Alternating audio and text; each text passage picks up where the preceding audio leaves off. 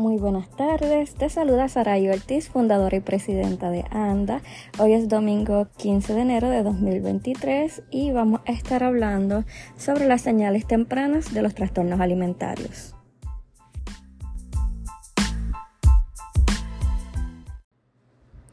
Como muchos de ustedes saben, el día de ayer se celebró la gala de Miss Universe y tuve la oportunidad de conversar un poco con Faith sobre las expectativas que se tienen de las modelos en este tipo de certámenes. Eh, entre las dos estuvimos comentando cómo algunas de las modelos quizás se veían mucho más delgadas que las otras, aunque todas eran delgadas. Y cómo la reina que entregó corona, Miss India, eh, el bullying que sufrió por haber subido de peso, todas las críticas que recibió eh, simplemente pues por haber engordado. Sin embargo, cuando ella salió a entregar corona, pues veíamos que se veía bastante normal, que, que quizás los cachetes se le veían un poquito inflamaditos, que podía ser producto de una enfermedad. Eh, pero muchas personas, especial, especialmente aquellas que tienen que ver con, con este mundo del modelaje, la criticaron muchísimo. No sé si les he compartido antes, pero yo fui modelo reina de belleza y maestra de modelaje. Y en ese proceso yo eh, tuve la experiencia de que en uno de los certámenes más reconocidos de Puerto Rico, cuando fui a pedir información me pidieron que rebajara 10 libras. Y bajar 10 libras me iba a poner en un peso pues de riesgo. No se me dijo nada en particular de cómo, de cómo hacerlo, forma saludable, nada. Simplemente rebaja 10 libras. Y básicamente yo rebajé 8 libras y luego fue que quedé embarazada de Faith y obviamente no concursé.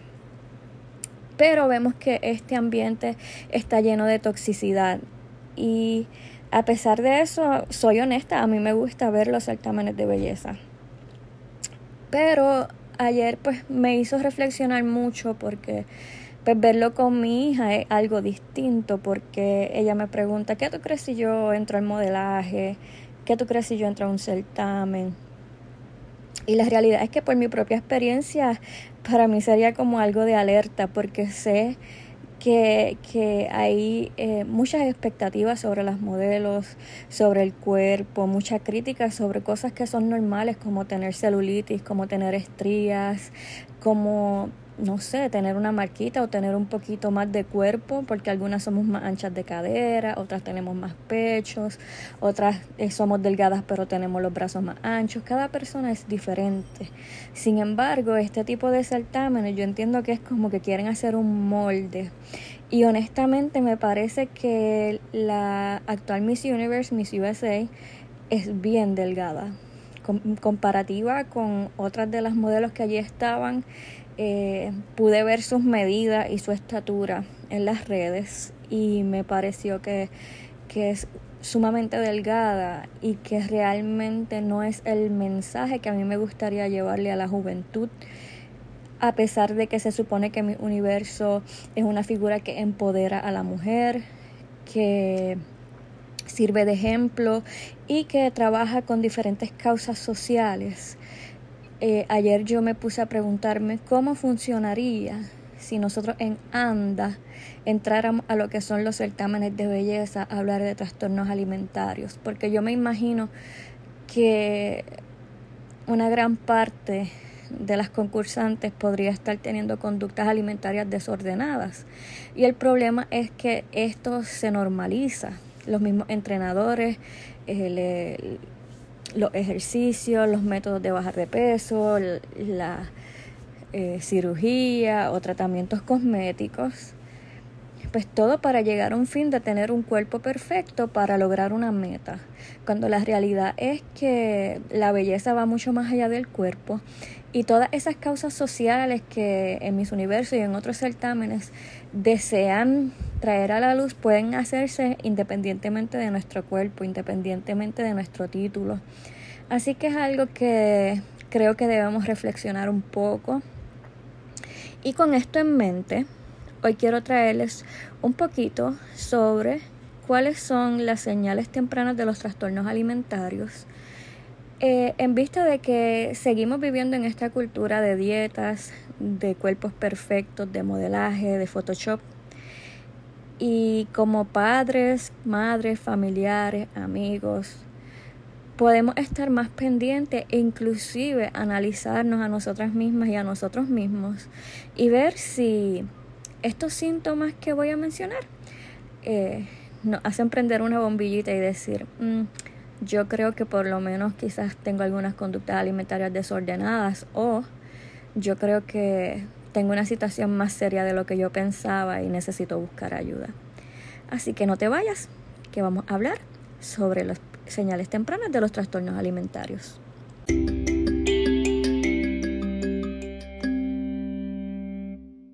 Esta semana Anda cumple 10 años y quisiera que este año podamos llegar a muchas más personas que necesitan la ayuda. Así que por esto vamos a hablar un poquito de estas señales tempranas de los trastornos alimentarios. La primera de ellas es, wow, hacer dietas. Y digo wow porque yo creo que toda persona en algún momento ha hecho una dieta. Las dietas no funcionan, lo he mencionado en muchos foros. Eh, los libros demuestran, los estudios demuestran que las dietas no funcionan porque lo que hacen es alertar los mecanismos de nuestro cuerpo sobre el hambre y hacer que nos dé eh, más hambre, valga la redundancia, y, y comamos más. Terminamos comiendo más, quizás funcionan a corto plazo, pero no a largo plazo. Así que en vez de estar haciendo dietas, debemos sanar nuestra relación con la comida y aprender a comer balanceadamente sin darle valor moral a la comida, sin decir esto es bueno, esto es malo, sino crear un balance que nos permita comer de todo sin sentir culpa. Esto es un proceso que requiere mucha sanidad y mucho trabajo porque la cultura nos ha vendido una idea bien tergiversada de lo que es la comida y de lo que es el peso. Y la realidad es que no nos atrevemos a, a engordar porque hemos demonizado el engordar, hemos demonizado lo que es ganar peso. Así que la persona que tiene estas conductas de quizás comer de más, eh, comer compulsivamente, darse atracones, siente mucha culpabilidad y mucha vergüenza y tiende a esconderse de la sociedad porque, como dije, lo han demonizado, lo han convertido en algo malo cuando tenemos diferentes factores que aportan a si una persona va a ser obesa o no. Así que hay que tener esto en cuenta. Si tu familiar o tú se pasan haciendo dietas y están en un sube y baja, esto es un factor de riesgo para los trastornos alimentarios. Otro factor de riesgo es eh, cambios en el peso, tanto subir de peso como bajar de peso. Esto es importante mencionarlo porque las personas se imaginan que un trastorno alimentario significa ser bien flaco y esta no es la realidad. Una persona puede tener un trastorno alimentario independientemente de su peso.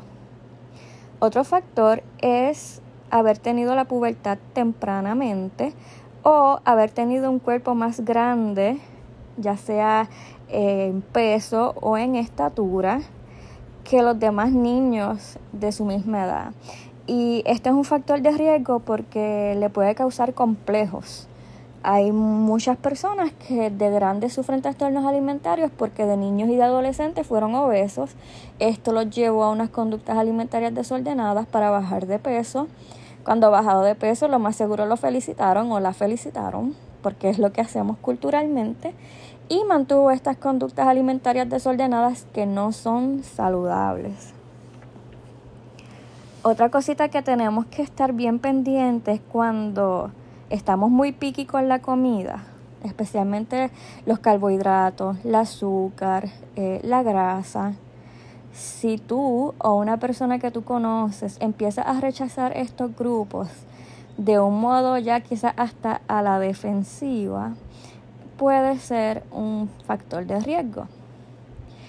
De momento, cuando estamos coqueteando con el trastorno alimentario, estamos como que mostrando interés en la nutrición, en los hábitos saludables, pero no siempre va a ser saludable. Esto puede ser una máscara, así que hay que cogerlo con pinza y estar bien pendiente, porque de lo saludable se puede brincar a lo peligroso bien rápidamente. Otro factor de riesgo es el interés en las etiquetas, especialmente mirar cuántos gramos de grasa y calorías tiene un producto. Esto es bien común en los trastornos alimentarios. Eh, lamentablemente, pues hay muchas formas de hacer estos cálculos que no voy a compartir porque yo no quiero detonar a nadie ni, ni darle ideas a nadie de cómo hacerlo, pero hay medios para hacer esto que se nos proveen. Entonces eh, nos obsesionamos con un número. Cuando honestamente muchas veces en los trastornos alimentarios, especialmente en la anorexia, estamos comiendo menos de lo que comería un niño de 5 años o menos. Estamos comiendo lo que comería un bebé tal vez en calorías. Pero la mente, la mentalidad del trastorno nos enseña como que entre menos yo coma, más exitosa soy. Entre menos yo coma, más éxito voy a tener en la vida, más me van a querer, voy a lograr mis metas. Y esto está bien lejos de la realidad, porque eso lo podemos lograr independientemente de nuestro peso. Y muchas veces cuando llegamos a ese peso, todavía tenemos la misma mentalidad, pensamos que necesitamos bajar más o simplemente nuestra autoestima está tan lacerada que no nos atrevemos a irnos en la búsqueda de, una pareja, del amor, del trabajo que, que anhelamos. Porque realmente en el fondo no se trata del peso, se trata de nosotros, de nuestra identidad y nuestra autoestima. Otra cosa que veo mucho es la decisión de ser vegetariano o vegano. Yo lo he mencionado, yo fui vegana por muchos años, lo hice por salud, pero en ese proceso me topé, en el proceso de estar en ANDA, me topé con muchas personas que en su proceso de recuperación decían, no, es que yo quiero ser vegana.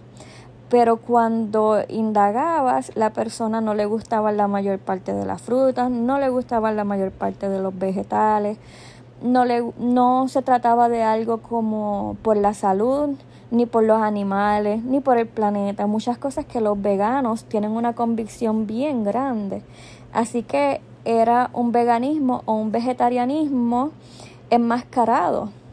Es decir, era el trastorno. Era el trastorno tratando de disfrazarse de otra cosa.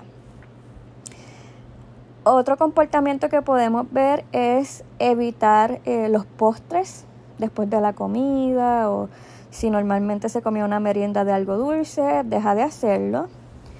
Eh, saltarse comidas, usualmente el desayuno y tengo que añadir aquí, el café no es un desayuno. El café puede suprimir nuestro apetito. Así que no, no tiene los nutrientes, no tiene las vitaminas, no tiene lo necesario para considerarse un desayuno, es simplemente una bebida.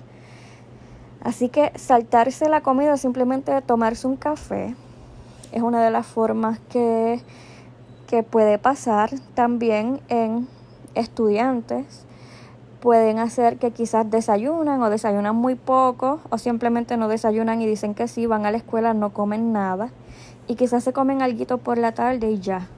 Y están eh, restringiendo su alimentación a escondidas y probablemente la familia no se dé cuenta hasta que vean que la pérdida de peso es rápida, que hay un cambio de comportamiento, que hay una rebeldía, que hay una agresividad son comportamientos bien comunes.